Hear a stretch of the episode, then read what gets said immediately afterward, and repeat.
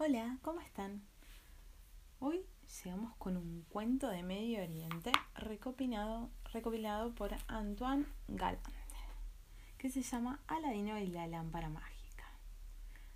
Lejos, muy lejos, en una ciudad de China, un joven llamado Aladino se pasaba todo el día jugando con sus amigos. Su padre, un humilde sastre, trató de enseñarle el valor del trabajo, pero Aladino se negó a ayudarlo.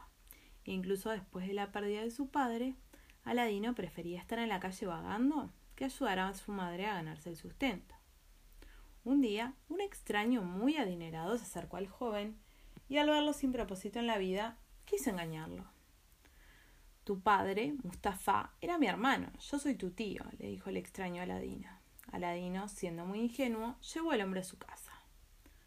Mustafa nunca habló de un hermano, dijo la madre de Aladino. Viajé por el mundo por cuarenta años, respondió el, hombre. Fue tanto el tiempo y la lejanía que mi hermano se olvidó de mí.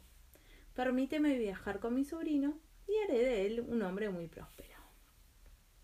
La madre, con la ilusión de ver a su hijo convertido en un hombre de bien, aceptó la propuesta. Al día siguiente, el hombre llevó a Ladino a un bosque apartado de la ciudad y preparó una fogata arrojando en ella un polvo extraño. De repente, justo bajo la fogata, se abrió una zanja, una gran zanja en la tierra. Sobrino, en esa zanja encontrarás una escalera, dijo el hombre. Desciende en ella hasta que encuentres una caverna. En la caverna verás en la pared un agujero. En el agujero hay una lámpara. Tráemela. Pero el hombre era en realidad un hechicero. Él sabía de la existencia de una lámpara con poderes mágicos y había viajado una gran distancia para encontrarla. Aladino, como cualquiera en su lugar, Sentía miedo de bajar la escalera. El hechicero le puso un anillo de oro con una gran esmeralda y dijo No sientas miedo, toma este anillo como un regalo. Este es uno de los muchos regalos que recibirás de mi parte. Apúrate o no se alcanzará la noche. El anillo era lo único que el hechicero llevaba de valor. Su verdadera intención era quitárselo al joven tan pronto tuviera la oportunidad.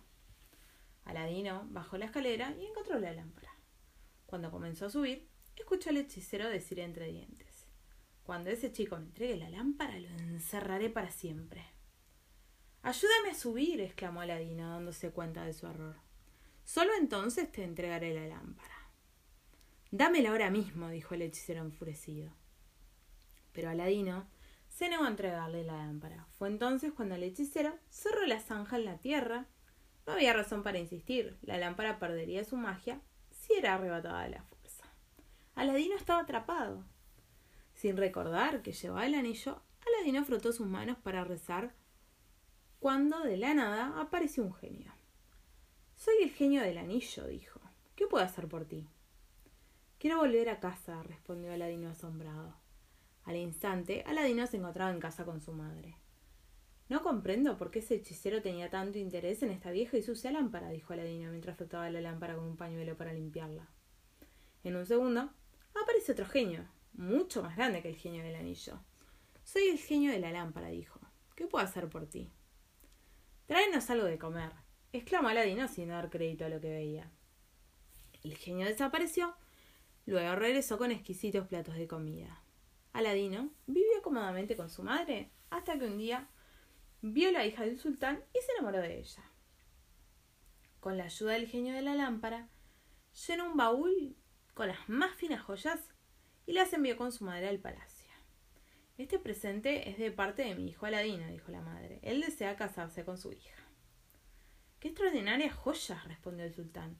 Pero tu hijo debe darme mucho más. Cuando considere que recibí lo debido, le daré el consentimiento para casarse con mi hija. Nuevamente, con la ayuda del genio, Aladino envió más baúles llenos de joyas al palacio. El sultán estaba dichoso.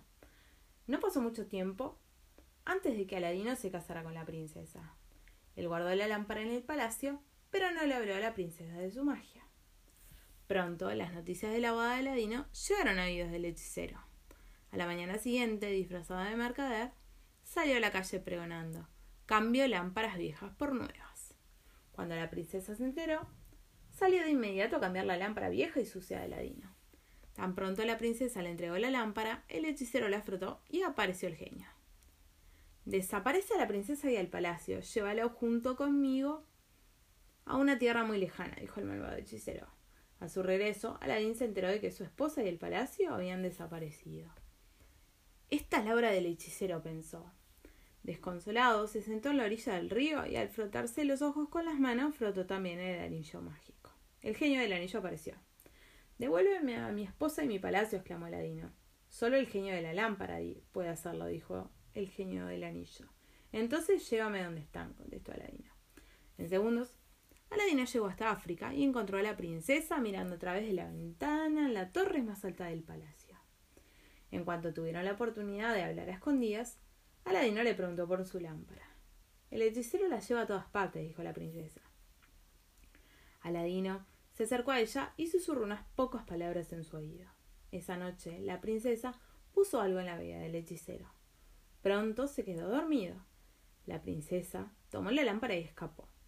Sin espera, Aladino frotó la lámpara, haciendo aparecer al genio. Llévanos a China, pero deja al hechicero aquí, ordenó Aladino.